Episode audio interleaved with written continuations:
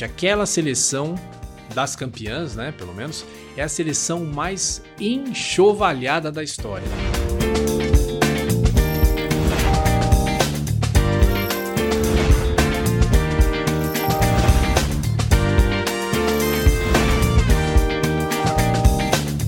1994 foi um ano ali que aconteceram muitas coisas, né? Algumas coisas boas e algumas coisas não tão boas assim, como por exemplo a morte do Ayrton Senna, né? Que agora em 2024 vai completar 30 anos. Mas a gente também tem o Tetra, né? O Brasil conquista é, a taça ali do Tetra em 1994, ganha a Copa do Mundo. É, também a gente tem Plano Real e tem também, se você me acompanha aqui no canal, o Castelo Ratimbum, que foi lançado em 1994, também vai completar 30 anos agora em 2024. E para isso, para esse episódio aqui muito especial, eu trouxe o Thiago Berrache. E aí, Thiago, tudo bom? Fala, Fernando, tudo bem? Mais uma vez uma honra estar aqui com você para falar sobre não só futebol, né, mas também tudo que está em volta do futebol. Te agradeço mais uma vez pelo convite. Valeu mesmo. Eu que agradeço. E, ó, para você, né, entender o contexto, a gente vai falar, obviamente, sobre Copa do Mundo, especificamente daquele ano que a gente conquistou o tetracampeonato, 1994, porque o Thiago, além de jornalista, é um especialista em Copa do Mundo. Ele tem vários livros, como você pode ver aqui no nosso cenário, ó, a biografia das Copas, 1958, 1962, 1970 e e agora ele vai lançar em 2024, 1994, quando a gente conquistou o Tetra, né, Thiago? É, a trilogia vira uma tetralogia. Tetralogia. Né? E lá na frente, não sei ainda quando, vai virar uma pentalogia, né? é, porque aí é 2002, né? Aí é 2002. E aí, se, quem sabe, se o Brasil ganhar a Copa em 2026, teremos a hexalogia. Mas eu acho que aí não. aí tá um pouco distante demais, né? Então a gente fala do Tetra hoje, né? Muito bom. Ô, ô Thiago, se você pudesse escolher um jogador para ser da Copa de 1994, quem você escolheria para ser? Que eu seria? É. É, uma boa pergunta. Olha, eu vou falar. Ele foi muito gentil comigo quando me atendeu para falar sobre o livro que é o Raí. Né? E eu não sou São Paulino, hein? Ele acabou muitas vezes com o Corinthians, né? Que eu sou corintiano, mas ele é um cara muito gentil, me atendeu muito bem. Então acho que seria o Raí. Infelizmente o Raí no meio da Copa, né, ele perdeu a vaga de, de, de, titular, né? Ele jogou os três primeiros jogos e era o capitão daquela seleção, mas a partir da, da segunda fase o Parreira tirou ele porque ele não vinha numa boa fase. E aí ele fez um, uma mudança lá no meio-campo, colocando o Mazinho, e aí o Raí foi pro banco, né? Agora, você imagina, quem foi o capitão a partir dali foi o Dunda, né? Que levantou a taça do Tetra. Você imagina o que passa na cabeça do Raí, o que passava na cabeça do Raí, dizer, nossa, eu que podia ter levantado essa taça, né? Mas ele foi super sincero comigo, deu um depoimento muito bacana. Então, por causa disso, eu escolhi o Raí. Muito bom, muito bom. Ô, Thiago, agora, teve algum outro time na Copa de 94 que se destacou? Olha, eu acho que a própria Itália, né? Apesar da Itália ter, ter começado a Copa muito ruim, né? Fez uma primeira fase muito irregular, teve uma vitória, um empate, uma derrota, né? Mas com justiça a Itália chegou à final. Aquela Copa é muito interessante, Fernando, do ponto de vista. Assim, os, os, os europeus chegaram muito mal nessa Copa, né? Sofreram muito com o calor nos Estados Unidos. Aliás, quando a FIFA escolheu os Estados Unidos para sediar a Copa, os europeus protestaram, porque Aí foi uma sacanagem da FIFA, né? A, a final foi disputada em Los Angeles, né? Na, em Pasadena, na Califórnia, região de Los Angeles, debaixo de uma temperatura de 40 a 45 graus, né? Meio-dia, uma hora, uma hora da tarde. Ou seja, não tem jogador que aguente isso, né? Então os europeus sofriam muito mais, né? A Itália chegou para a final com o Brasil em frangalhos, né? Mas eu acho, acho que a Itália se destacou. Havia muita expectativa da Colômbia, né? Que tinha uma boa geração, mas a Colômbia não passou da primeira fase. A Alemanha morreu nas quartas de final. A Alemanha, que era a campeã do mundo, não foi bem. Foi, foi eliminada pela Bulgária nas quartas de final. A Bulgária também se destacou. Era uma seleção muito boa, com Stoichkov, Letkov, bons jogadores. Mas eu acho que a Itália, por ter chegado à final com o Brasil, era uma, era uma boa seleção. E é uma Copa que a gente não teve, na época, dois campeões do mundo. Uruguai, que foi eliminado pelo Brasil nas eliminatórias, e a Inglaterra também não foi para a Copa, né? Então os campeões eram o Brasil, a Itália, a gente tinha a Alemanha também, e os campeões do mundo não foram bem nessa Copa, só o Brasil e a Itália que chegaram à final. Ô, ô Tiago, eu sou de 86, né? Então, obviamente, a primeira Copa que eu tenho recordação é a de 94. Eu já tinha aí 8 anos. 8 anos. Né? Já dá para lembrar. Então, né? já dá para lembrar. É. Então, eu lembro, né? Essa de... é a idade que eu tinha em 86, olha só. Ah, então. Que aí, aí... É, a, é a primeira que eu lembro bem, assim. Então, e, e aí eu tenho mais lembrança, né? Mas assim, eu não lembro muito da parte jornalística ou dos comentários, essa parte toda.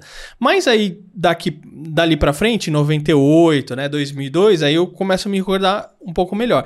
E o Brasil sempre teve muitas críticas e, e, eu acho que em todas, né, é, pelo menos das que eu acompanhei para cá, né, o pessoal sempre criticando ali o treinador, quem estava selecionando, né, quem que eram os jogadores que estavam escolhendo e tal. Em 94, o Brasil também sofria esse tipo de crítica? Olha, não só sofria, como eu não tenho nenhum problema em dizer que é o seguinte, aquela seleção das campeãs, né, pelo menos, é a seleção mais enxovalhada da história.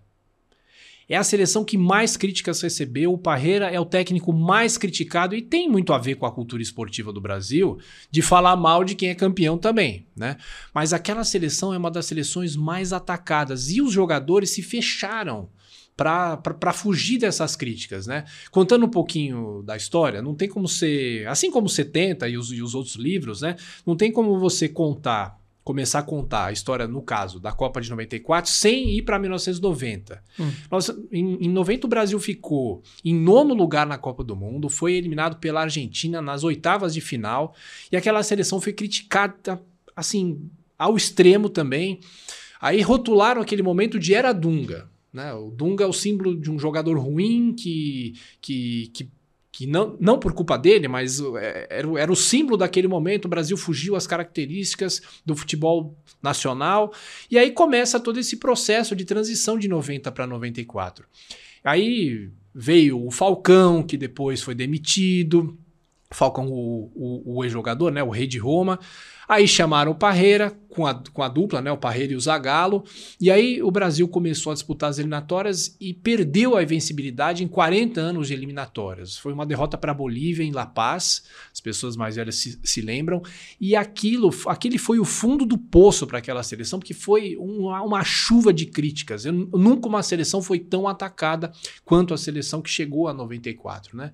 E aí o Brasil foi melhorando nas eliminatórias, se classificou, chegou o Romário como salvador da pátria no jogo com Uruguai. O Brasil se classifica, e, mas durante a Copa também foram muitos os ataques, né? E era uma época que não tinha rede social, não tinha internet praticamente, a internet estava engatinhando e eles fizeram um esquema lá para não deixar nem entrar jornal, nem revista na concentração. E aí, no capítulo que eu conto um pouco sobre a história das transmissões esportivas, né, da TV e do rádio, tem lá uma, uma parte que eu falo da dura relação da imprensa com essa seleção. Então era, foi uma seleção muito criticada, uma das mais atacadas de toda a história. E eles também são, são vencedores por isso, né? Porque eles precisavam tirar o Brasil de uma fila que, que durava 24 anos sem títulos, ou seja, havia um peso muito grande da falta de títulos, e eles ainda tinham que lidar com esses ataques, né?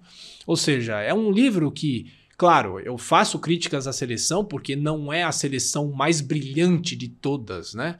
Mas é uma seleção que foi muito eficiente, foi a melhor seleção da Copa com toda a justiça.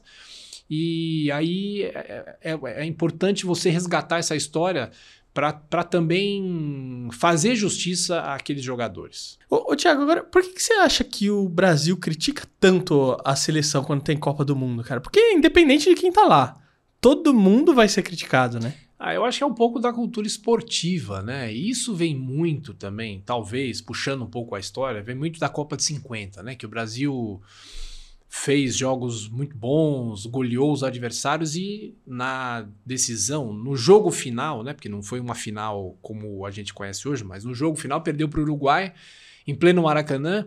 E aí vem aquela coisa que o vice não adianta para nada também, né? A derrota, a obrigação de ganhar sempre o Pelé acostumou mal o brasileiro, né? Porque o Brasil ganhou com ele três Copas do Mundo, apesar de em 62 ele ter se machucado na Copa. Então, assim, os brasileiros foram muito mal acostumados, eu acho, né? E tem sempre essa obrigação de vencer e que o segundo colocado é o primeiro dos últimos, né? Que não adianta. Então, acho que é muito da cultura esportiva e é uma coisa errada, né? E, assim, não só o Brasil quer ganhar, mas outras seleções querem ganhar. E as seleções foram, com o passar dos anos, se aperfeiçoando, crescendo também, entendeu? Hoje eu acho que o futebol europeu é melhor do que o futebol brasileiro. Apesar de eu acho que nos últimos dois, três anos as coisas melhoraram um pouquinho aqui. Mas é muito da cultura esportiva, né? E no caso, a seleção de 94 sentiu muito o peso da falta de títulos, né? O Brasil ganhou a Copa de 70 e não ganhou mais nada. Ganhou lá a Copa América de 89 e tal, mas título importante não ganhou nenhum. E aí veio muito peso da falta de títulos, né? Agora, tem uma coisa interessante que eu tava vendo, é que na Copa de 94 foi quando começaram a usar o spray lá no chão para fazer marcação. Eu acho que não, viu? Não? Ah, não, não. Isso veio mais lá na frente. Mais na frente mais ainda? Mais na frente ainda. Não sei se foi em 98, talvez, ou 2002, mas 94 não tinha o spray ainda, não. Ei, agora deixa eu te perguntar. Na época, obviamente, não tinha VAR. Não tinha VAR, imagina. Hoje, agora, é, é bem diferente. Você acha que poderia ter mudado é, os resultados da Copa em 94, por exemplo? Olha, eu acho, acho, que não. Acho que nada muito muito importante. Talvez no jogo com a Holanda, né? O, o, primeiro gol foi um golaço do, do Romário. E o segundo gol foi do Bebeto. Aí tem lá. Aí talvez o VAR teria anulado aquele gol do Bebeto, porque o Romário tava, tava voltando do impedimento.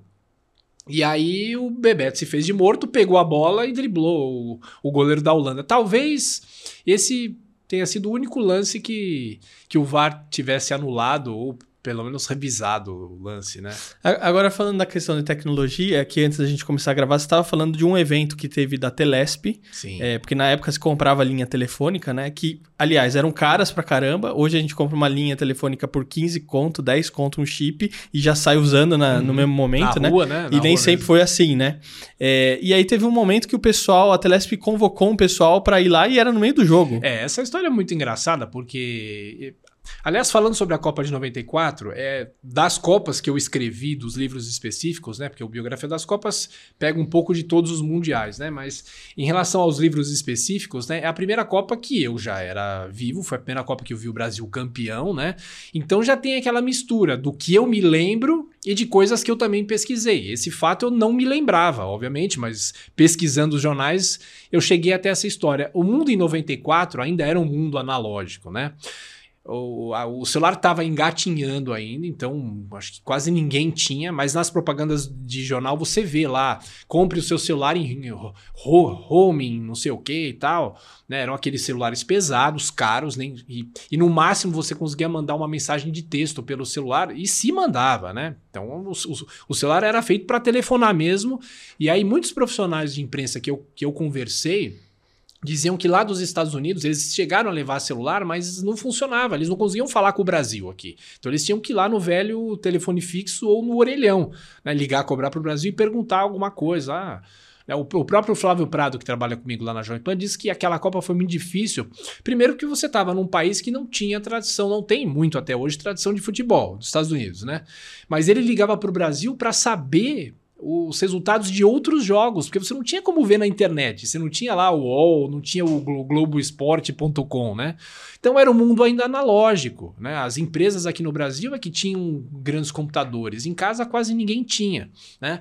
Então o telefone fixo ainda era uma coisa muito comum. Os telefones você até declarava no imposto de renda, o telefone, né? E aí é interessante, a Telesp, que era uma empresa estatal, aqui de São Paulo, que era responsável pela distribuição das linhas telefônicas, né? A, a privatização da Telebrás veio mais para frente, veio lá em 97, 98 no governo do Fernando Henrique. Então, tudo ainda era estatal. E aí, o que, que acontecia? Você, você se inscrevia para receber uma linha telefônica e a Telesp te chamava. Aí você tinha que ir num poço da, da, da Telesp para preencher uma ficha, porque não tinha computador, como você preencher seus nomes pelo computador. E aí você ia lá, preenchia e eles falavam: Ah, tá bom, então olha, daqui a três meses a gente vai na sua casa fazer a instalação. E essa convocação da, da, da, da, Telesp devia ser uma convocação três meses antes para você comparecer a esse posto, né? Aí eu falei do jogo contra a Holanda, que foi em 9 de julho de 94, foi um sábado, né? Feriado aqui da Revolução de 32. E aí essas pessoas tinham sido convocadas para comparecer num posto da Telesp em Itaquera, na zona leste de São Paulo. Só que a, a convocação foi à tarde, foi bem antes da Copa do Mundo. As pessoas devem ter recebido a carta em casa bem antes da Copa do Mundo. E aí, durante o Brasil e Holanda, essas pessoas tiveram que comparecer. Então, as matérias de jornais falam em 25 mil pessoas na fila. Nossa. 25 mil pessoas na fila à tarde, em Itaquera, para você conseguir a sua linha telefônica. E você não tinha o, o aparelho celular, claro que as, as pessoas estavam numa fila para conseguir uma linha analógica, não existia aparelho celular ainda para você ver o, o jogo então tinha muita gente ouvindo o rádio, ou até mesmo tinha aquelas, aquelas TVs que funcionavam a pilha. Você imagina, no meio de um jogo do Brasil, você ser convocado para conseguir uma linha telefônica da Telesp, né? Então, esse era o mundo de 94. Para mim, esse é o fato que mais simboliza. A, a, no, ou seja, não faz tanto tempo assim, só que o mundo era outro. Né? Era outro. Cê, Há exatamente lembra, 30 anos. Você né? lembra o resultado desse jogo? Foi 3 a 2 para o Brasil. Foi para os críticos e para mim também foi o melhor jogo da seleção brasileira nessa Copa. O Brasil começou ganhando por 2 a 0, tomou um empate 2 a 2 e o branco fez aquele gol de falta histórico, né? E deu a vitória para o Brasil. Aí o Brasil chegou à semifinal o, jogo foi em Dallas, né? E aí o Brasil chegou à semifinal para mais uma vez enfrentar a Suécia na semifinal. Depois chegou à final contra a Itália. É, é, é, seria interessante ver umas imagens de cobertura desse evento. Não sei se alguém chegou Olha, a lá, eu, eu ir lá acho, fazer. Eu acho que tem nos jornais que eu, que eu, que eu vi porque o jornal é bom para você pesquisar porque tem a, a datação, né? Sim. né? Aí você tem lá, eu acho que eu vi no Jornal dos Esportes, não, foi, foi no Estadão, e aí depois eu pesquisei a mesma data na Folha, no Jornal dos Esportes, acho que do Rio de Janeiro também, tem alguma foto de pessoas na fila. Mas emissora né? de rádio ou emissora de TV não, não fizeram a cobertura. Não... Porque seria muito Devem legal hoje, feito, né? Porque imagina hoje o pessoal indo lá cobrir, o que vocês estão ouvindo aqui, sei lá, ver se tivesse comemoração de gol, ver como é, é que reagia a é fila. Isso certeza, ia ser fantástico ia ser ver fantástico, como é que era. As, as, emissoras de TV na época devem ter feito, né? Porque é era uma curiosidade, no meio de um jogo do Brasil, você tá na fila para conseguir um telefone, né? Mas eu nunca vi reportagem disso. Ô, ô Tiago, agora eu tava pesquisando lá sobre a, a, a, Copa de 94, né? E aí eu descobri aqui o voo da alegria. Não sei se vocês já ouviram falar sobre isso, mas é o seguinte, ó.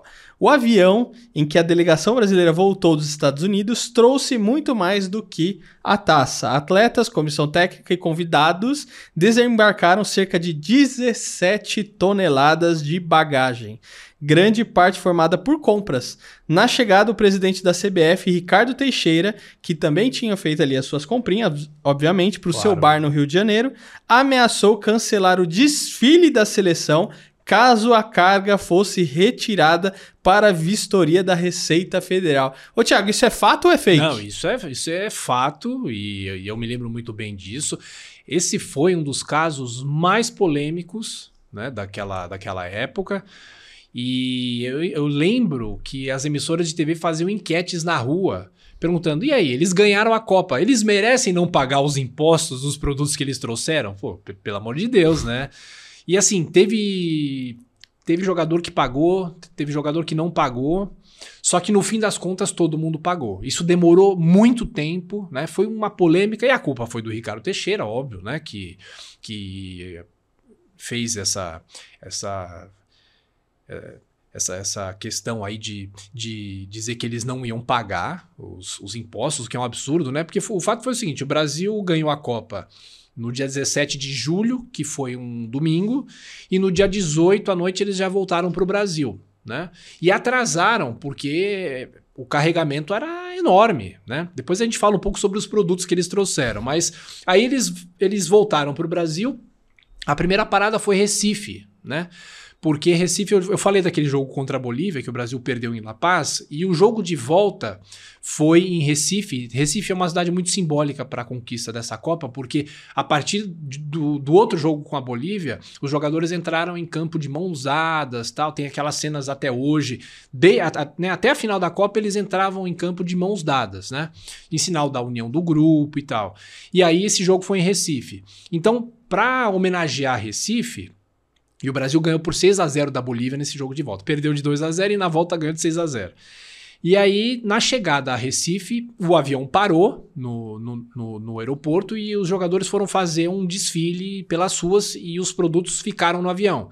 E aí, depois de Recife, eles foram para o Rio. No Rio que ocorreu o desembarque, né? E aí veio toda essa discussão. Ninguém passou na alfândega, tanto é que o, o Osiris Silva, que era o chefe da Receita, pedi, pediu demissão.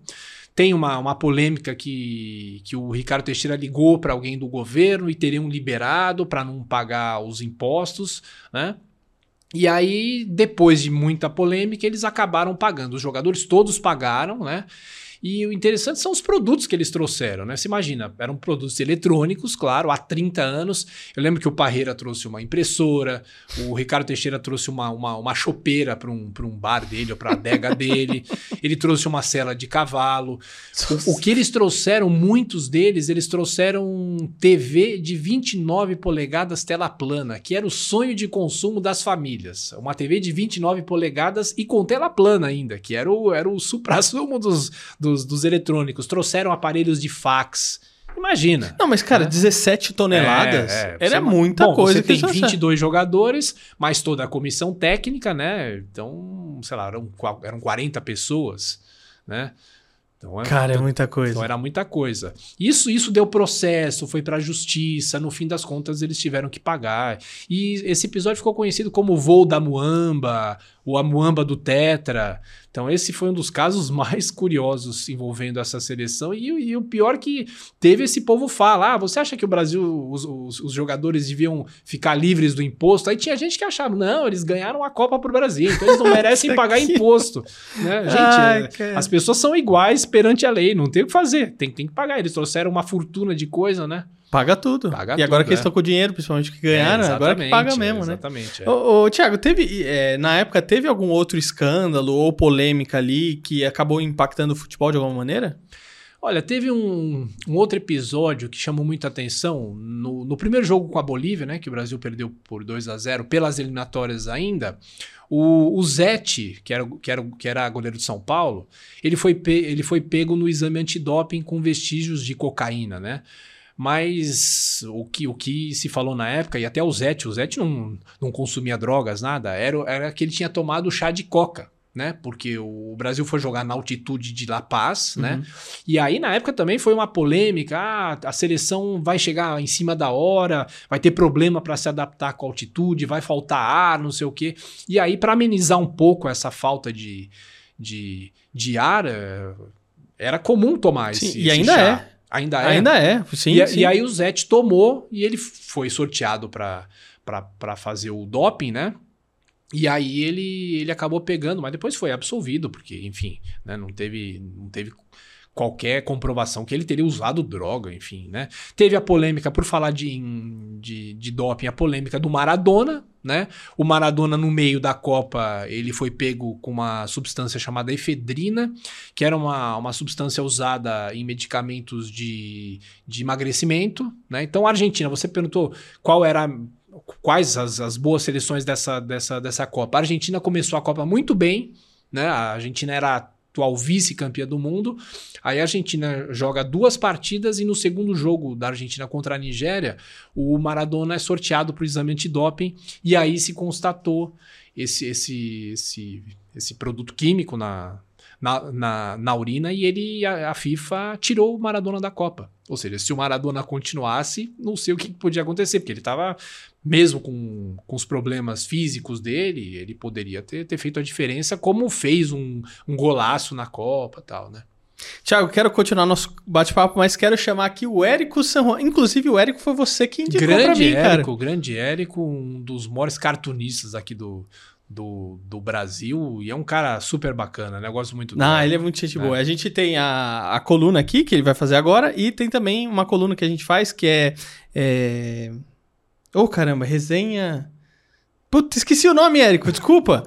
É, mas se você entrar no meu Instagram, no Instagram dele, tem lá, uma vez por mês a gente faz uma tirinha é, um quadrinho, né? Deu entrevistando ele, alguma ele, pessoa. Ele fez o seu desenho também, né? Isso, é então. É essa, é esse quadrinho aí. Sim. Aí a gente. É eu entrevistando alguém que eu gostaria de ter conversado. Então tem o Golias, Hebe, o Mussum. É, e aí a gente vai fazendo essas que, obviamente, eu não tenho como entrevistar mais, né? Claro. É, e aí a gente vai fazendo esse resenha. Desenha resenha. Acho que é isso aí. Ó, lembrei, Érico. Desculpa aí. Mas vai, Érico, com a sua coluna. Caricatura também é cultura. O que Rui Castro tem em comum com o outro Rui, o Rui Barbosa? A paixão pela palavra. Desde criancinha, quando foi um radialista precoce, Rui Castro já escrevia que nem gente grande. E de gente grande ele entende. Rui Castro fez as biografias do jogador Garrincha, do escritor Nelson Rodrigues, dos ídolos da bossa nova e do samba canção. E depois de décadas escrevendo sobre imortais, o jornalista acaba de se tornar ele mesmo um imortal, membro da Academia Brasileira de Letras. Trago o passado comigo o tempo inteiro. Rui Castro.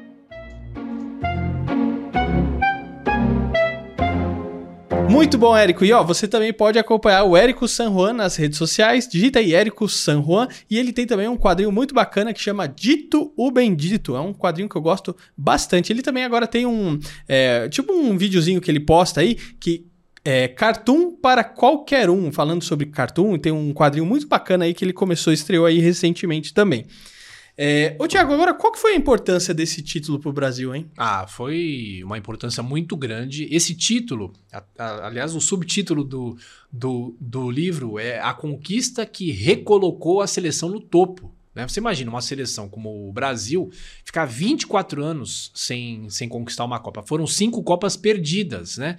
E nesse meio tempo tem a derrota da brilhante seleção de 82, a derrota do Brasil nos pênaltis para a França em 86 a derrota para a Argentina na Copa de 90.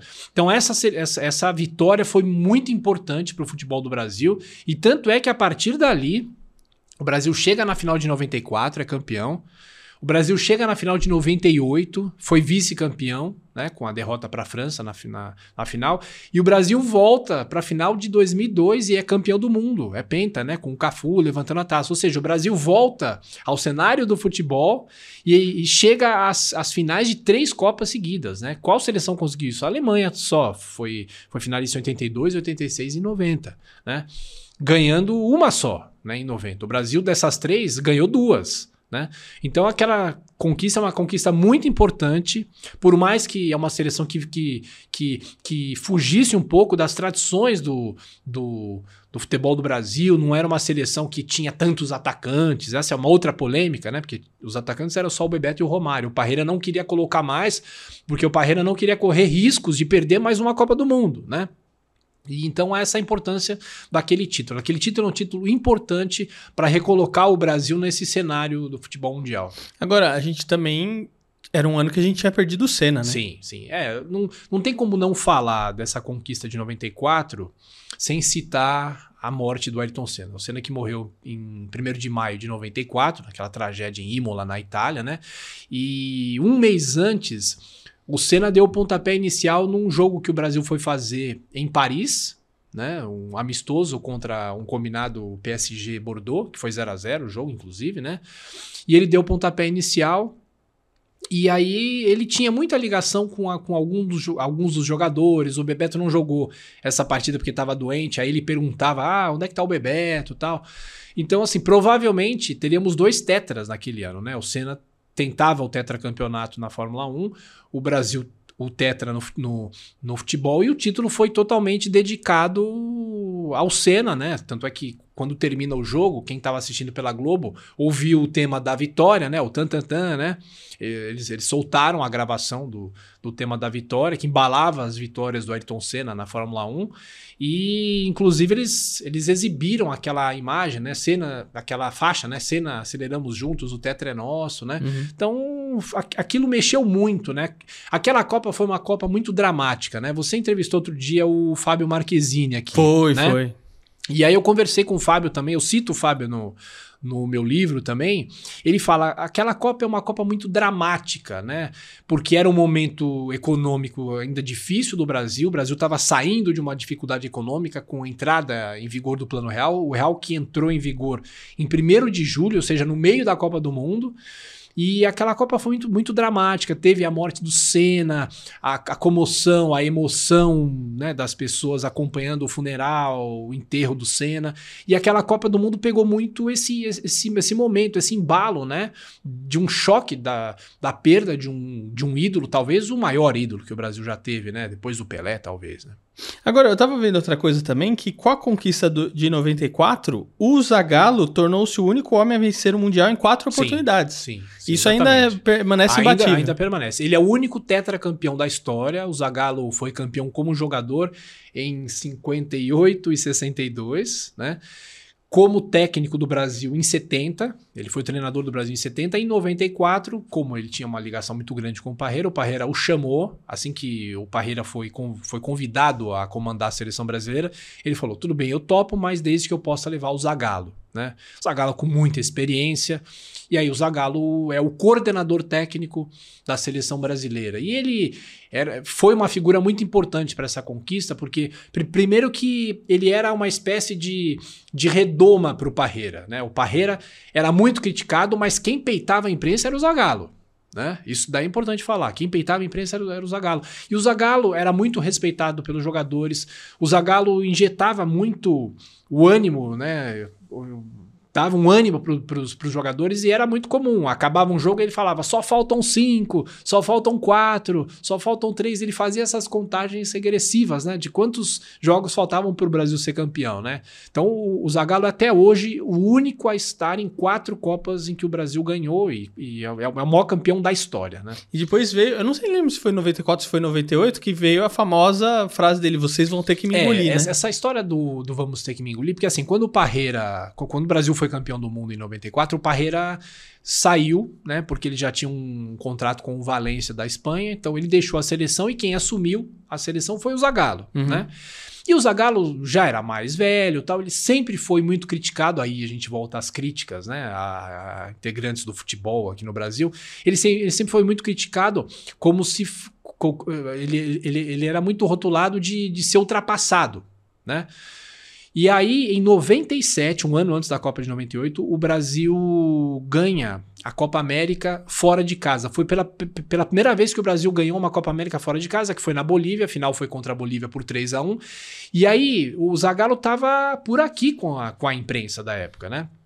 E aí acabou o jogo, aí né, aquela história de entrevista pós-jogo. Aí o Zagallo virou para as câmeras, né? Foi até, até numa pergunta do, do Tino Marcos, da, da Globo. Zagallo, a importância desse título. Aí ele começa a desabafar. Ele falou: É, vocês sabem quem são, a gente foi campeão e não sei o quê. E vocês vão ter que me engolir. Foi essa frase que ele, que ele usou, mas pesquisando os jornais, ele já tinha falado essa frase em alguns, algum momento lá atrás também, né? Bem antes de, de 94. E aí o Zagallo, em 98, ele é o treinador da seleção, né? O Brasil perde a final, com toda aquela polêmica do Ronaldo, que ficou doente, que teve a convulsão. E aí, depois daquela derrota, o, o, o Zagallo deixa a seleção. E pouca gente se lembra, mas em 2006 quando a, a seleção foi para a Copa na Alemanha, que era aquela história do quadrado mágico e tal, hum. quem era o treinador da seleção? Era o Parreira com o Zagallo coordenador. E, e aí eles perderam, né? O Brasil foi eliminado para a França também nas quartas de final. Eu lembro que nessa época que começou a falar, vocês vão ter que me engolir. Eu lembro que na escola tudo a gente virou zoava, meme, virou né? meme. Não tinha nem né? internet Não ainda tinha. direito. E assim, aí né? tava a mesma época tava uma polêmica com o Viagra. Eu não sei se você lembra disso. Não e aí lembro. o pessoal fez uma analogia do, do Vocês negócio do Zagala com Viagra, vocês vão ter que me engolir e tal, não sei o que. Foi engraçadíssimo. Eu não lembro se saiu quadrinho é, no jornal, Esse alguma não coisa lembro, assim. Então teve uma polêmica aí do negócio com, é, com o Viagra, foi super engraçado. Ô, ô Tiago, bom, você comentou de 98 e eu acho que não vou ter como não perguntar, né? Mas em 98, o que, que aconteceu? Porque assim. Cara, eu, eu lembro muito do jogo da Holanda com o Brasil, cara. Foi muito difícil, cara. E aí, quando a gente falou, nossa, ganhamos. Eu, tava, eu lembro que eu tava em Itanhaém assistindo o jogo com meus tios. E, e eu falei, "Be- ganhamos! Não tem, meu, depois desse jogo aí não tem, já era assim. E aí quando vai pra final, a gente vê, tipo assim, o Roberto Carlos parado no meio do campo, tipo assim, sabe? Aí você parece que não vê a mesma garra nos jogadores. Aí você começou a falar assim: não, eles venderam porque É, a não. França tava precisando do título, Não. por causa da questão política deles. Que, bom, É, conta um eu- pouquinho eu, eu, assim, eu sou contra essas teorias conspiratórias, né? Eles, a gente ouviu falar, ah, o Brasil vendeu a Copa para a Uhum. França para ganhar depois em 2002. Isso é bobagem, gente. Como é que você vai combinar com, né, vender uma Copa do Mundo com, no caso de 98, que, que já eram 32 seleções? Isso é bobagem. O, o que aconteceu foi o seguinte, o, o Ronaldo efetivamente passou mal na final, passou mal. Só que, assim, aquilo, claro, abalou toda a seleção. A seleção entrou preocupada, entrou tensa. Né? O Zico dá um depoimento sempre muito legal sobre isso, bem transparente, né? Só que aí o, o Ronaldo acorda como se nada tivesse acontecido. Né? Até hoje se discute se ele teve uma convulsão, se ele teve um outro problema, né? O Roberto Carlos, você citou, viu o que aconteceu com o Ronaldo. Acho que eles até dividiam o quarto, né? E aí, assim, o Ronaldo chegou pro Zagallo e falou: Zagallo, eu quero jogar. É a final da Copa, o, né, o Ronaldo, meu, né, um dos melhores jogadores do mundo. E aí ele entrou. Só que foi uma tragédia. E a França tinha uma baita seleção. Você tem que lembrar que a França tinha o Zidane, né? Fora os, os, os, os, os outros jogadores, né? Então, assim, é uma derrota do futebol, aquela coisa. O Brasil quer ganhar a Copa, mas os outros também querem, entendeu? Então, assim, eu sou totalmente contra essas teorias conspiratórias, né? Muita gente falou que a patrocinadora exigiu que o Ronaldo entrasse em campo. Você acha, né? Se ele tivesse correndo algum risco de, de morrer, sei lá o quê, de ficar, sei lá, inválido, não sei. Qualquer coisa, um problema mais grave, você acha que a empresa vai mandar que ele entre em campo, né? Tanto é que a, a primeira lista, eu lembro lá do, do Galvão Bueno mostrando pra, pra câmera, quem vai entrar é, é o, é o Edmundo, né? Só depois que o Ronaldo aparece em campo, né? Então, assim, não tem, não tem teoria conspiratória. O Brasil perdeu dentro de campo, a França jogou muito bem, o Brasil foi muito apático, né, na final. E o jogo contra a Holanda, pra mim, o- a- aquela disputa por pênaltis é uma das mais emocionantes que eu já vi na vida, né? Então é isso, acho que não tem, não tem muito que, o que fugir. Até que provem o contrário, né? Alguém, alguém prove que, que o Brasil vendeu a Copa para a França para ganhar depois da de 2002. Mas, mas eu, eu acho que isso não, não tem, não, não, não é pertinente falar isso. Ô, Thiago, bom, agora o pessoal pode esperar o livro 1994 para 2024, Para é isso? 2024. E só um adendo, ao contrário dos outros livros que, que eu usei muitas gravações antigas que eu já tinha feito com outros jogadores, e por serem Copas mais antigas, né? Que muitos jogadores já morreram tal. Esse livro de 94, dos 22 jogadores, eu consegui falar com 15 deles, né? Com 15 deles mais o Parreira. Né? Então, eu acho que es- esses depoimentos deram muita vida ao, ao livro, né? E, e muitos depoimentos importantes de, de fatos que até mesmo eram desconhecidos, né? Como o Parreira, no meio das eliminatórias, cogitou a pedir demissão, né? Então, esse livro deve sair entre abril e maio do, do ano que vem. Muito bom. É. Thiago, pra gente fechar, você tem alguma superstição quando assiste jogos de futebol? Ah, não tenho não, não tenho não. Hum, é, assim, tem, tem gente que repete a roupa, né? Eu tinha um tio que, que não gostava de ver decisões por pênaltis, né? Então ele ia pro quarto, se fechava, ele gostava de dar os nós na, na gravata, né?